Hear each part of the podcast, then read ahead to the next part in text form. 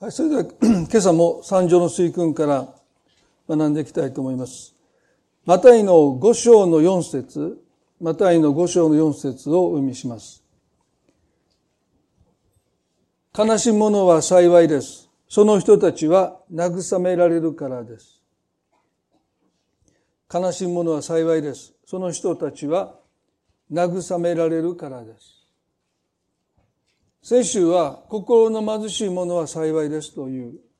ところをご一緒に考えました。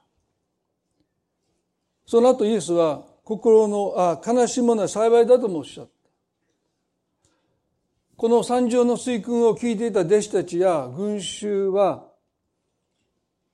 多分イエス様はこの言葉をおっしゃった時に戸惑ったと思いますね。彼らは非常に貧しさの中にいて、幸福になるとは貧しさから抜け出すことだと考えていた。そして、今もそうですけど、多くの人は人生においてできる限り悲しい目に遭わないで日々を過ごしたい。できるだけ穏やかな日々を過ごしたいと多くの人が願っている。いや、まさにそういう日々が幸せなんだと多くの人は考えていると思うんですね。ですから、悲しむのが幸いだとイエス様はおっしゃったときに、首をかしげたんだろうと思います。まあ、おそらくこれを聞いたとき、彼らはそれを悟って、ああ、そうなんだっていうふうにイエスの言葉に同意したとは到底思えないんですね。もしかしたら咀嚼して、いろんなことを通して、後に、ああ、イエス様がおっしゃった意味はこういうことだったんだというふうに、まあおそらく理解していったんだろうと思われます。ですから、いきなりこれを言われて、ああ、本当そうだと思う人は、おそらく弟子たちでさえもいなかったんじゃないかなと思います。イエスが悲しむ者が幸いだとおっしゃったことの理由として、その人は慰められるからですとおっしゃった。で、これもまた理解に苦しむ言葉ですよね。多くの人は、慰め受けて、あ、こんなに慰められたんだから悲しい目にあってよかったなんて思う人はいないと思いま。あそれは例えば怪我をした時に手当てをしてもらいますね。で、それは手当てをしてもらって、あ、こんなにちゃんと手当てをしてもらったので、怪我してよかったわって。まあそんなことを言う人私今まで人生会ったことがありません。こんな包帯の綺麗な巻き方してもらって、ああ、怪我してよかったっていう人、皆さんも多分、あの、会ったことないと思うんですね。だから悲しむものは幸いです。その人は慰められるからですっていうのは、やっぱり首をかしげたくなるイエスの言葉ではないでしょうか。まあ、本来ならばですね、まあ時に人生を総決算、まあ、決算書と例えるならば、まあ楽しいことが、嬉しいことが、悲しみを上回ってる。黒字であることを多くの人は願っていると思うんですね。ですから私の人生を振り返れば、まあ、悲しいことばっかりだったというふうにはまあ言いたくないですね。まあいろんなことあったけども、嬉しいこと、楽しかったことがまあ悲しみに勝っていた。まあそういう黒字でありたいと多くの人は願っているんだろうと思います。人がこの悲しむというこの感情ですね。この悲しむという感情は、まあ、何らかの喪失と関係しています。何かを私たちが失う時に喪失する時に、まあ、私たちは悲しいという感情を持ちます。ですから、まあ、喪失の悲しみと読んでいいんじゃないかな。まあ、悲しみとは、まあ、何かを失うことなんだ。まあ、そんなふうに言ってもいいかもわかりません。で、この悲しいものは幸いといったこの悲しいという言葉を聖書はやはり人が大切な人を失うという悲しみに用いています。まあ、例えばマルコの16章の10節でですね、こんなふうに書いてます。マリアはイエスと一緒にいた人たちが嘆き悲しんで泣いているところに行ってそのことを知らせたとあります。これはイエス様が亡くなったということを嘆き悲しんでいる。まあ同じ言葉がここでもまあ使われているということですよね。ヨハネの11章の32節から35節には、あのイエスが親しくされたラザロが亡くなります。そして、その墓の前でイエス様が涙を流したという箇所ですよね。で、この箇所の中で、マルテ、マリアやまたラザロと親しかった人たちが泣いているのをご覧になってイエスは霊において憤りを覚えたと書いてます。ヨハネの11の33ですね。霊に憤りを覚えて心を騒がせたと書いてる。ですから、悲しむのは幸いだといったこの悲しみの中に、愛する人を失った喪失の悲しみが含まれていないのは明らかです。あのラザロの墓の前で嘆く悲しむ人たちに向かってイエスは悲しむのは幸いだ。その人は慰められるからだとおっしゃったわけじゃない。愛する人を失う悲しみはこのイエスがおっしゃった幸いと言われた悲しみとは違います。その悲しみは除外されます。どんな理由であっても人が愛する人を失う悲しみをイエスは幸いだとおっしゃらない。たとえ神の慰めを受けたとしてもです。それは罪が、罪によって死がもたらされたと書いている通り、死をもたらした元凶が罪であることを考えるならば、私たちが愛する人を失う時のその悲しみをイエスは決して幸いだなんていうことはおっしゃるはずがない。しかし、ここでイエスが幸いだとおっしゃった悲しみ、その悲しみは別の形の喪失というものを伴っているんだということ。それは愛する人を失うという喪失ではありませんが、別の形の喪失がこの悲しみには伴っている。ですから何を失って悲しむことが幸いだとおっしゃったのかということを今日一緒に考えたい。何を私たちが失ってるあるいは失うことによって悲しむということをイエスは幸いだとおっしゃったのか。先週法と息子の例えを取り上げて彼が豚の稲子豆で自らの空腹を満たそうとしたということを少し取り上げました。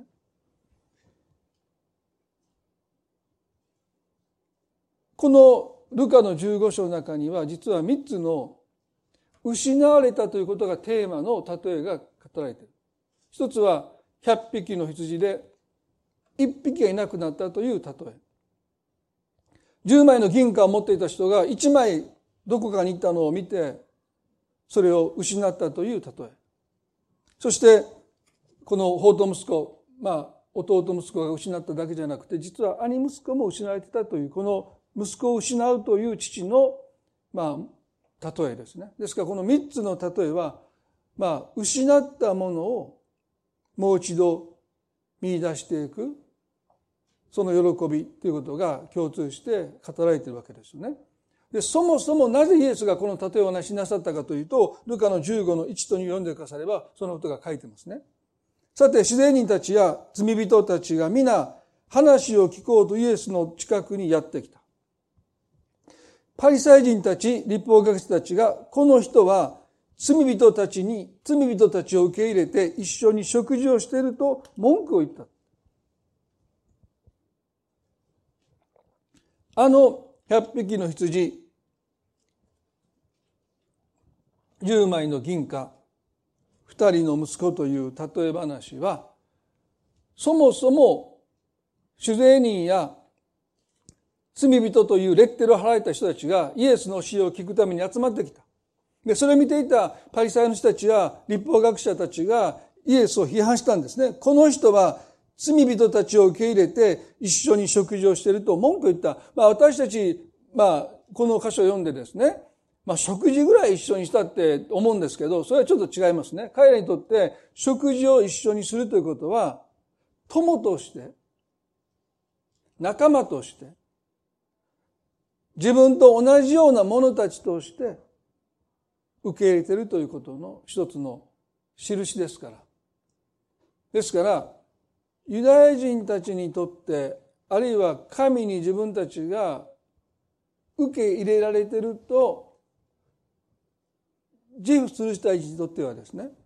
あの宮に登っていったパリサイ人がこう言いましたね。神様私はこの主税人のようでないことを感謝しますと言いました。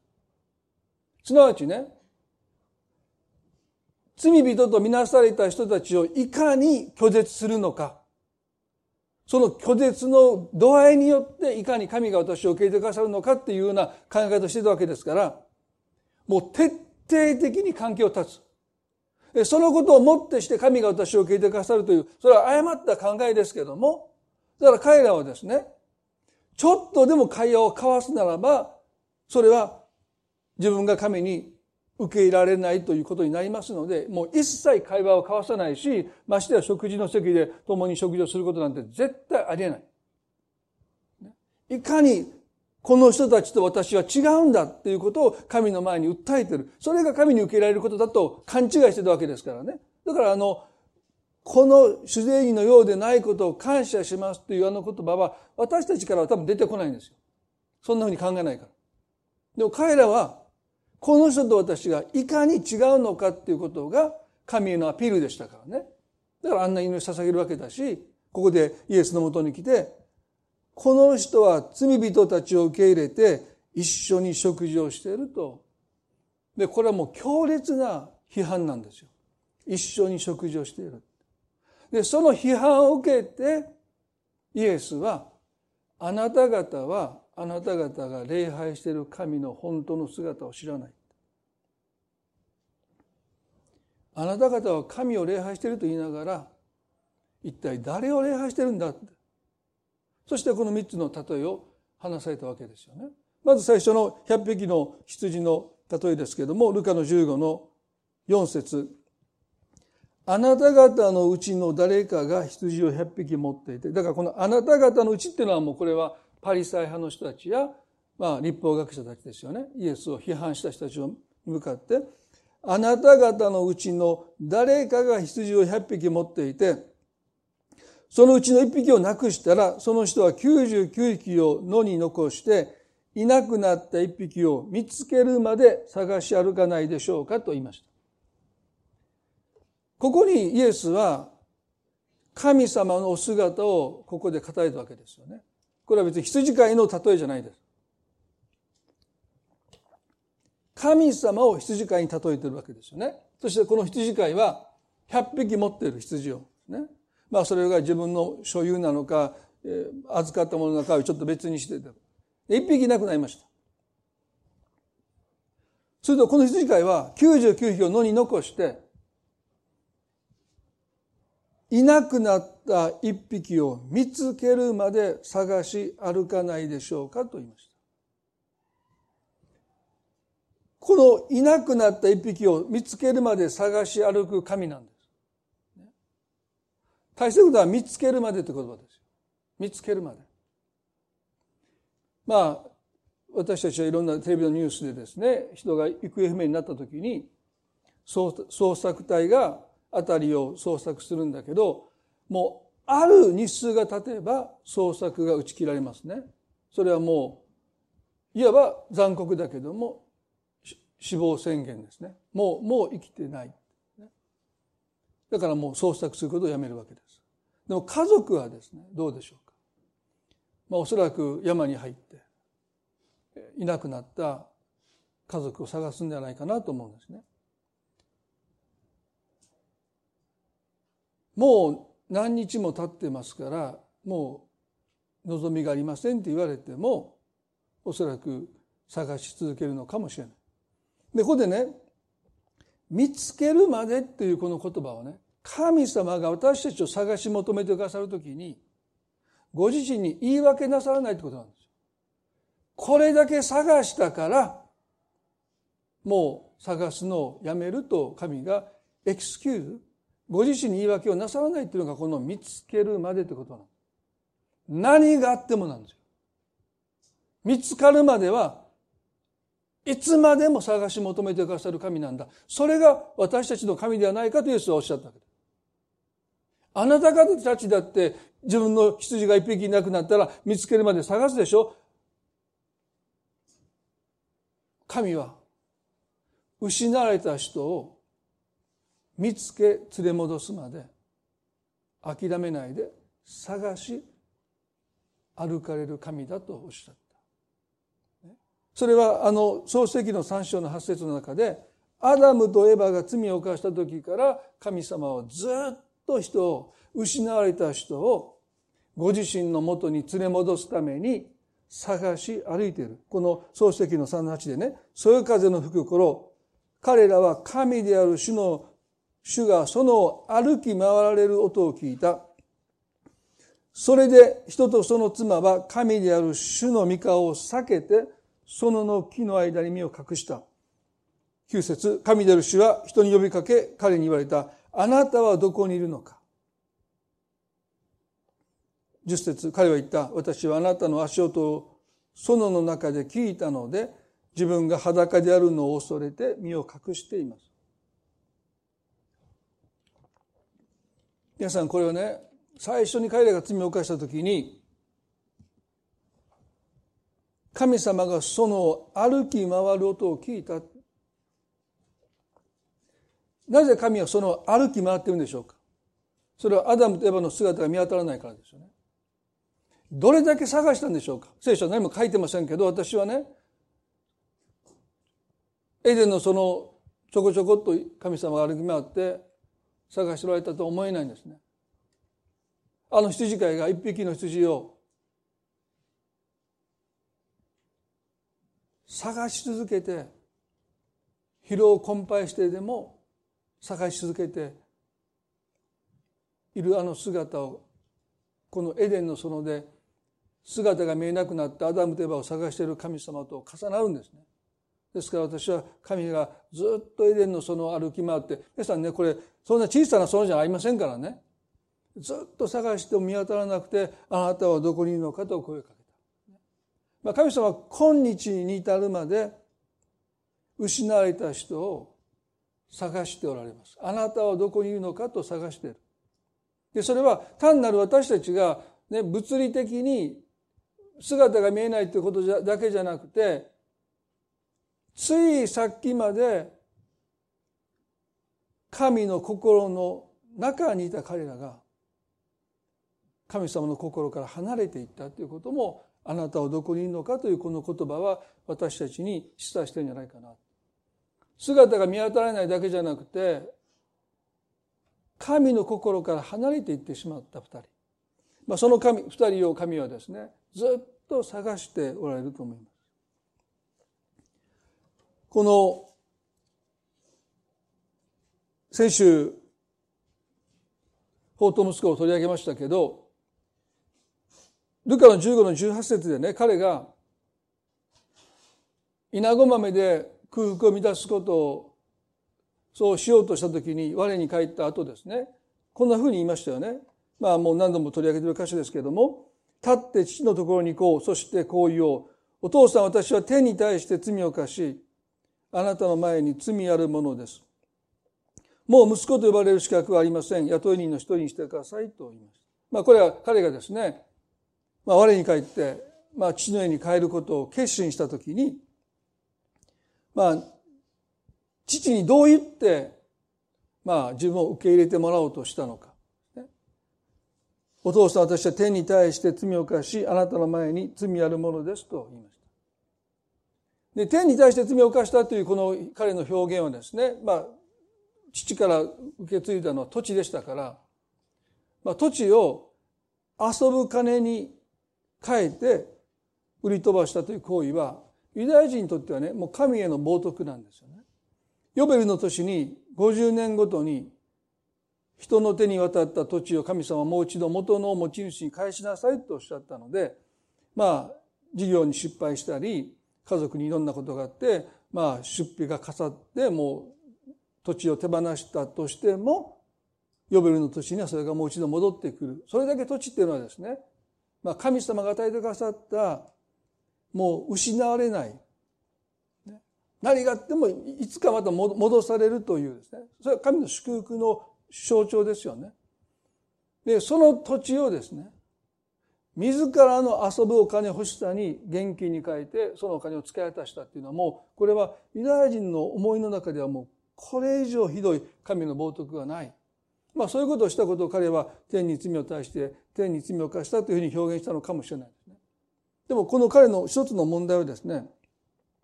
もう息子と呼ばれる資格はありません。雇い人の一人にしてくださいと言おうと心に決めたということですよね。皆さんイエスが悲しいものは幸いだって言ったあの悲しみとは何でしょうか？それは失われた人に対する神の悲しみです。まさにこの法と息子の例えで言うならば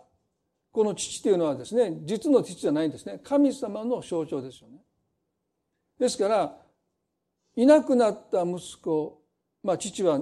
死んでいたと言いましたけどその息子を失った父の悲しみがまさに神の悲しみであって悲しむものは幸いだって言ったあの悲しみとはですねまさに神様が私を失ったことで悲しんでおられる。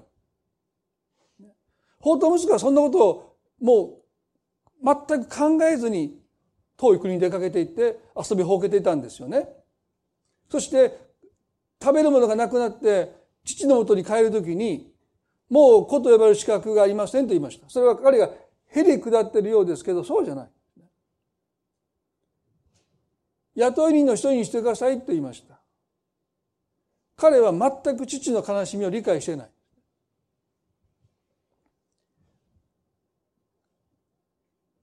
家を飛び出す時にお父さん早く死んでくれ、まあ、間接的に言いましたよね。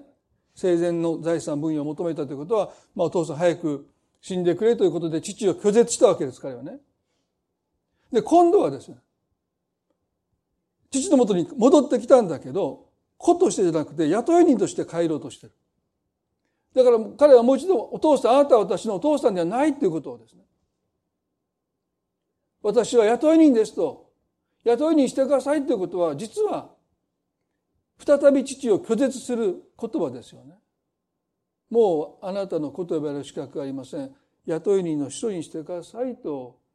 彼は言おうと心に決めたということを思うとですね彼は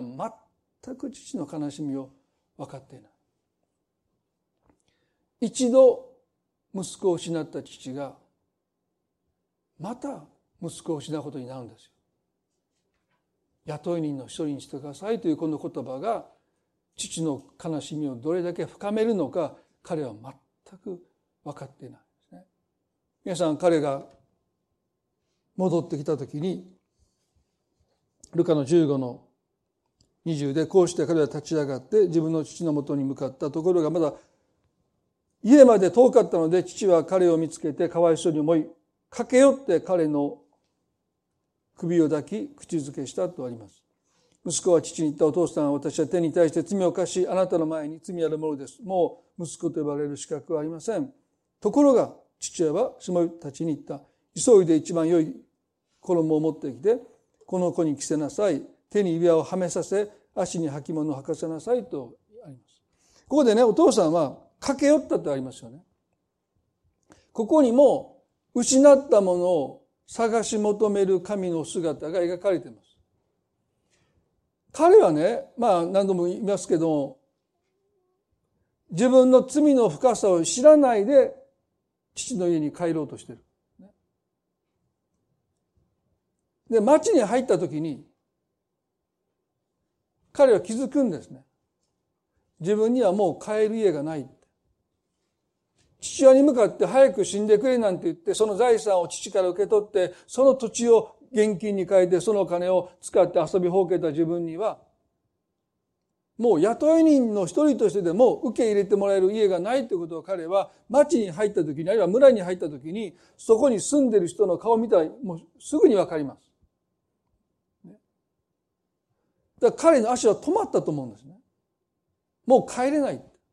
で、その姿を父が見てかわいそうに思って彼のもとに駆け寄ってきてる。そして彼がもう息子と呼ばれる資格はありませんと語った時に雇い人の一人にしてくださいというその言葉を父は遮ったんじゃないか。そしてその言葉を彼が口にする前に彼を抱きしめてもうあなたを二度と失わない彼を抱きしめて口づけしたんじゃないかなと思うんですね。ここにもイエスが伝えたかった父なる神様の姿があります。宝刀の末に舞い戻った息子のもとに父は駆け寄っていって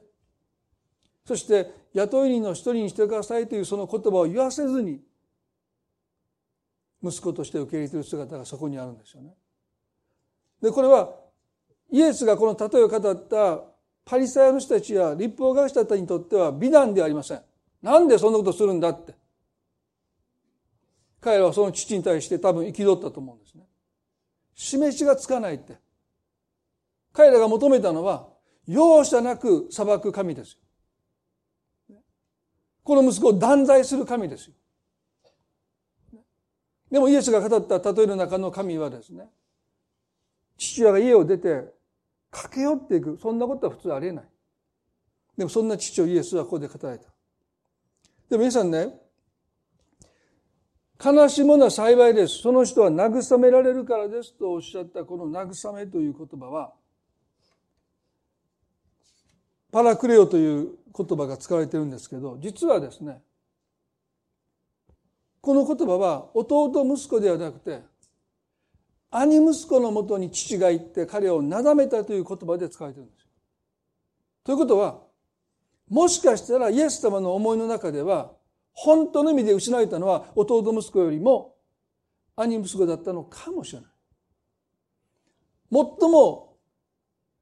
父を悲しませたのは遠い国に行って好き放題の暮らしをして証拠にもなく戻ってきた弟息子よりもずっと父と一緒に暮らしながらその心が遠く離れていた兄息子の方がもしかしたら父にとっては深い喪失の悲しみを覚えていたのかもしれない。まさにそれはパリサイの人たちや立法学者たちだったんであろうと。いつも神殿にいるのに朝から晩まで神殿で奉仕しているのに彼らの心はもしかしたら彼らが主税人や罪人とレッテルを貼った人たちよりも遠く離れていたんじゃないかな。ここでルカの15の25節28節までですねところが兄息子は畑にいたが帰ってきて家に近づくと音楽や踊りの音が聞こえてきた。それでしもべの一人呼んでこれは一体何事かと尋ねた。しかししもべは彼に言った。あなたのご兄弟がお帰りになりました。無事な姿でお迎えしたのでお父様が肥えた格子をほふらせたのです。すると兄は怒って家に入ろうとしなかった。それで父が出てきて彼をなだめた。兄は怒って家に入ろうとしなかった。弟息子は足が止まってしまった。家に帰れなかった。でも兄は自分から家に帰ろうとしなかった。だから父が出てきて彼をなだめたというこのなだめるという言葉がパラクレオというあの慰めという言葉としてここで使われています。なんで慰めっていう言葉がここでなだめるという言葉に置き換わっているのか。決して意訳じゃないんですね。この言葉には、懇願するという意味があります。懇願する。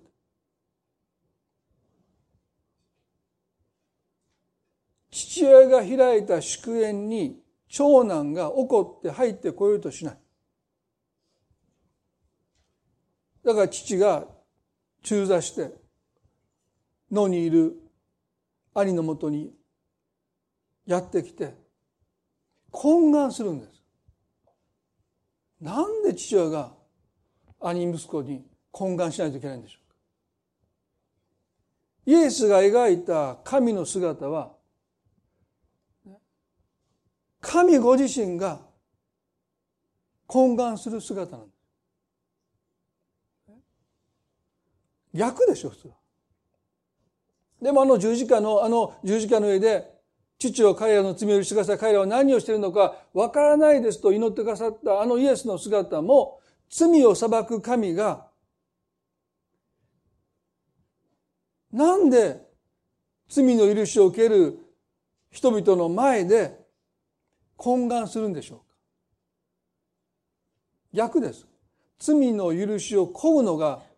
ね、罪を犯した者の責任であって、なんで罪を許す側の神が懇願なさるんでしょうか。なぜ父が兄のもとにやってきて、なだめるんでしょうか。懇願するんでしょうか。この父の姿が理解できないと本当の神様の姿を理解できない。そのことイエスは伝えようとなさっている。第二コリントの5章の20にこう書いてますね第二コリントの5章の20でこういうわけで神が私たちを通して進めておられるのですから私たちはキリストに代わる施設なのです私たちはキリストに代わって願います神と和解させていただきなさいここでパウロはですね、コリントの教会の人たちに、キリストに代わって私があなた方に懇願します。神様の許しを受け取ってください。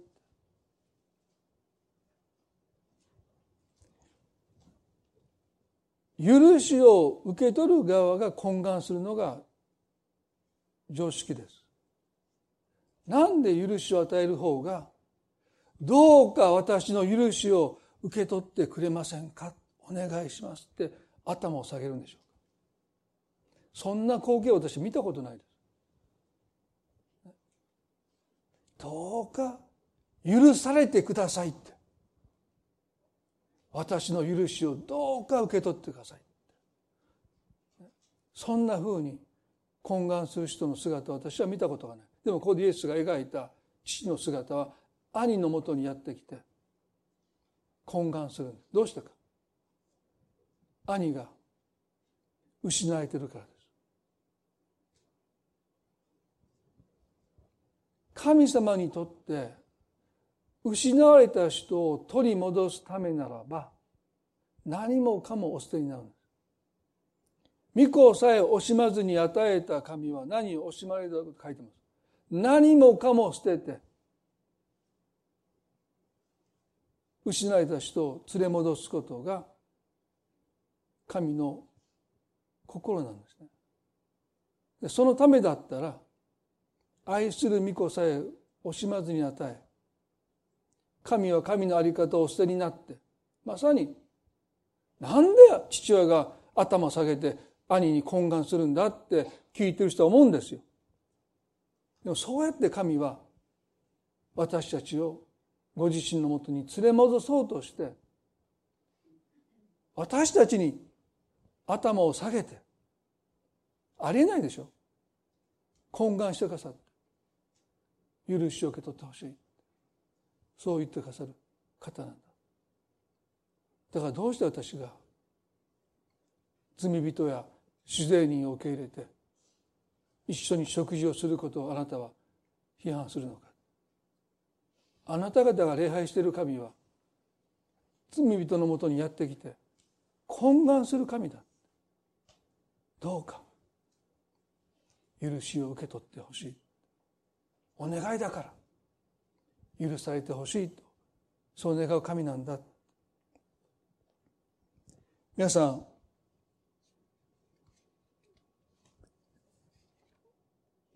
マタイの5の4で「悲しむ者は幸いです」と言ったこの悲しみとは実は私たちが何かを失って悲しむという悲しみも含まれているでしょう。でも本当の意味の悲しみはですね私こう思うんですね。神様が私たちを失った悲しみそれは私たちがね罪人であった時に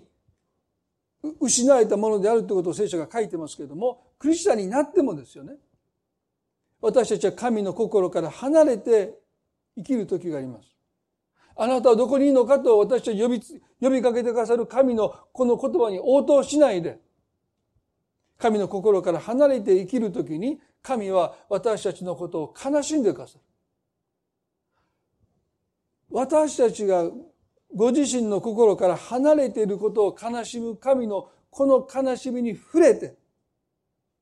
いかに私が神の心を悲しめているのかということを知る人はなんと幸いでしょうか。あの法と息子も父が自分のことを悲しんでるなんてことは思いもしないで暮らしていた。お兄さんだってそうですよ。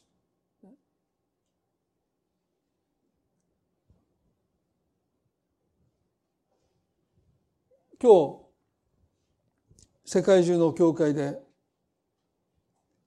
ペンテコステの礼拝が持たれてますね。イエス様の復活の後に精霊が降誕してくださってイエスを信じる一人一人と精霊なる神様が共に住んでくださる。その精霊のことを慰め主、パラクレイトスというふうに言いますね。それはまさにパラクレオという言葉の元になった言葉がこのパラクレイトス、慰めという。まさに精霊なる神様は今や神の慰めとして私たちのうちに住んでいてくださって、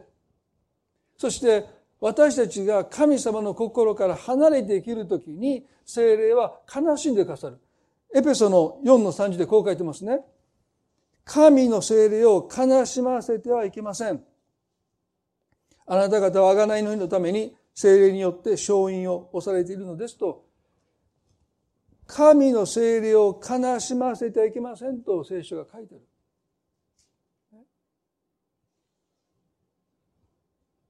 私たちが救われた後でも神の心から離れて生きるときに私たちのうちに住んでくださる精霊は悲しんでくださる。そしてその悲しみに私たちが触れるときに私たちは罪意識在籍感からではなくて私がいかに神を悲しませているのかということによって神の心にもう一度帰っていく。皆さんもちろん私たちは在籍感によって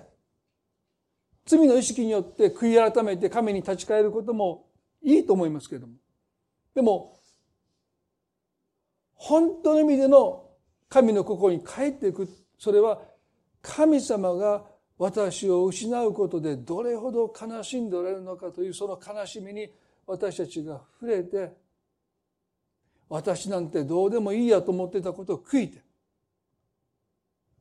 こんだけたくさんクリスチャンいるんだから私ぐらいと思ってたそんな心を神の前で悔いて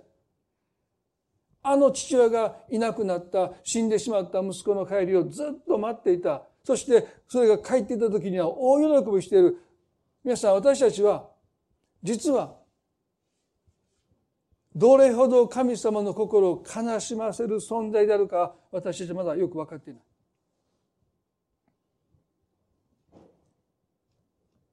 神様は私たちに対してね失望してるわけでもないし嘆いてるわけじゃないんだけどただただその心から離れていくときに悲しみを覚えられるんです。それほど私たち一人一人を愛してくださっている。でも私たちおそらく私という人間が少しぐらい神様から離れようが神様がそんなことで悲しむはずがないと思っている大きな間違いですよ。私も皆さんも神がどれほど深く悲しまれるのか多分ほとんどまだ分かっていないとでもその悲しみを私たちが知るときにイエスはなんと幸いだあなたはもう一度神の心に帰ってくる。在籍感からではなくて本当に私は神様を悲しませてるんだということをね知ってその神の心に帰っていく。慰めを受けるってそういうことなんですよね。今日皆さん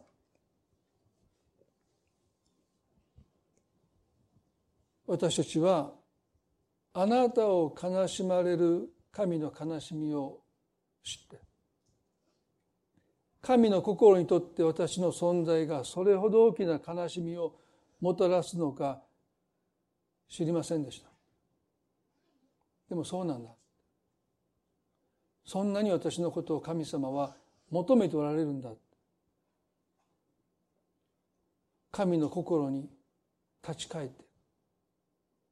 あなたはどこにいるのかというこの言葉に神様私はここにいます。ありのままで神の心に帰っていく。悲しむのは幸いだってそういうふうにイエス様がおっしゃったんじゃないかなと思いますね。一言祈ります。どうぞ目を閉じてくださったまま。第一第二コリントの7の10でこう書いています。神の御心に沿った悲しみは後悔のない救いに至る悔い改めを生じさせますが世の悲しみは死をもたらします。神の御心に沿った悲しみ。神の心に生じた悲しみを私たちが持つときに後悔のない救いに至る神の心に立ち返っていく悔い改めが生じます。恵み深い私たちの天の地の神様。私たちは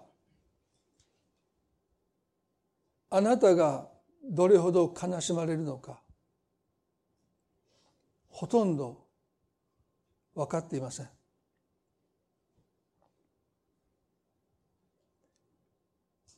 どこかで私なんか思っているのかもしれない。少なくとも法と息子の弟はそう思って出ていったんだろうと思います。お兄さんがいればもう十分だ。俺なんかいなくった。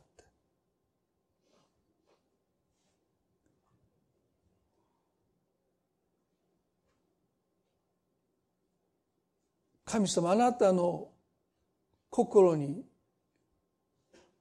生じた私たちを悲しんでくださるその悲しみに私たちの心が触れられて在籍感罪意識からではなくてもうこれ以上あなたを悲しめたくない。そんなに私のことをしたい求めてくださってるならばあなたの心に帰っていこうそんな私たちの思いからは雇い人の一人にしてくださいなんて言葉は絶対に出てこないと思います。これ以上あなたを悲しませるような自分を卑下することも自分を蔑むことも私たちの口から出てこないと思います。あなたのことをされている精霊は勝因となってくださる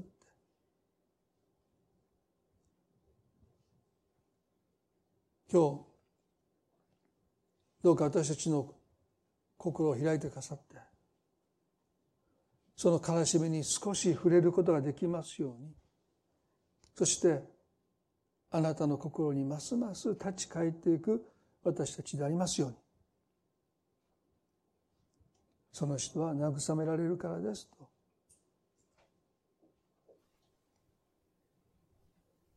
私たちの慰めは私のようなものを神が取り返した時にその神の悲しみが私という存在をもって慰められるんだということを知ることです。神の悲しみを慰めることができるのは私たち一人一人です。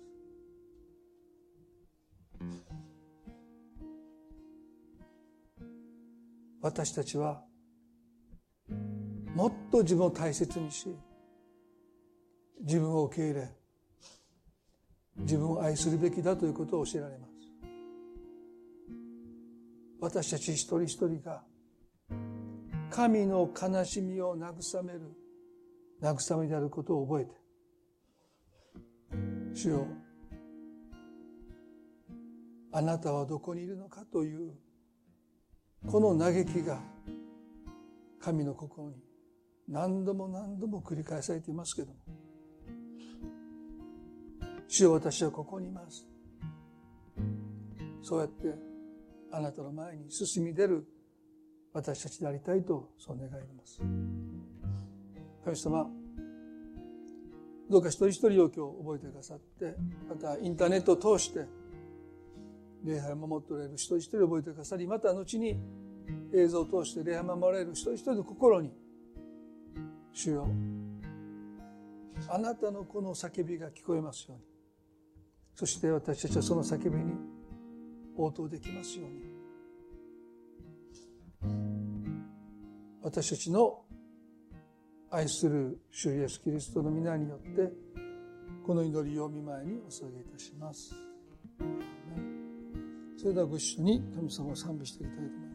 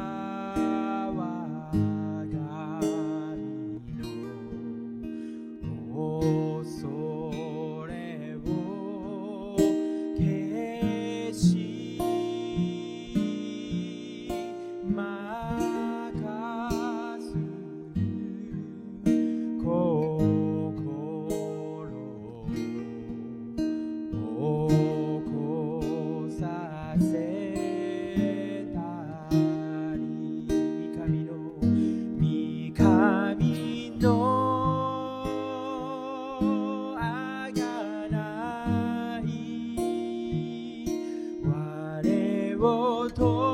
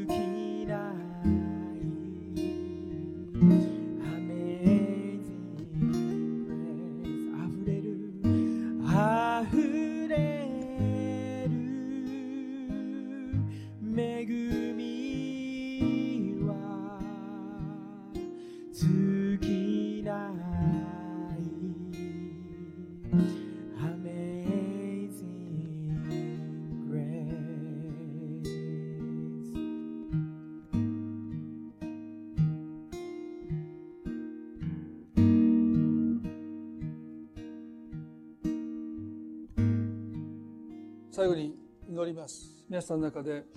今日神があなたに懇願しておられる。あなたをなだめておられる。どうか私の愛の中に帰ってきてほしい。もし今日神様があなたの心にそう訴えているならば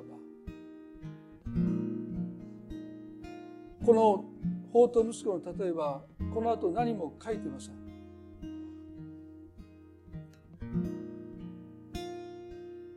でも神は今日あなたがその心に帰ってくるのを待っておられる。今日神の心に帰ろうと決心なさった方は一緒に祈ってほしいと思います神あなたを弟息子を受け入れたように走り寄りあなたを抱きしめその愛の中にあなたを招いてください。それが救いです。恵み深い天の地の神様私たちはなぜ神が懇願なさるのかよくわからない。なぜ御子が十字架の上で彼らに罪を負わせないでくださいと言われるのかよくわかりません。それは罪許される者の祈りです。しかしこの法と息子の父は兄のもとにやってきて彼をなだめて今日神様が私たちの心に懇願し私のもとに帰ってきてほしいとそう願っているかさるならば応答していきたい。あなたの愛の中に生かされる本当の自分の居場所に帰っていきたい。その応答を今日決心なさる方がいるならばどうか心の中で神様に祈っていただきたいと思います。神様今日あなたのもとに帰る決心をいたしました。どうかあなたの愛の中に私の本当の居場所を設けてくださっている。そこにしかもう私の居場所がないことを今日知りました。今日あなたの前に帰っていきます。決心しました。あなたの子として私を迎え入れ私のものは全部あなたのものだと言ってくださってあなたは惜しみなくご自身を私のようなものに与えてくださる。そんなあなたの愛の中にこれから生かされていきたいとそう願います。私たちの愛する主イエスキリストの皆によってこの祈りを見舞いにお捧げいたします。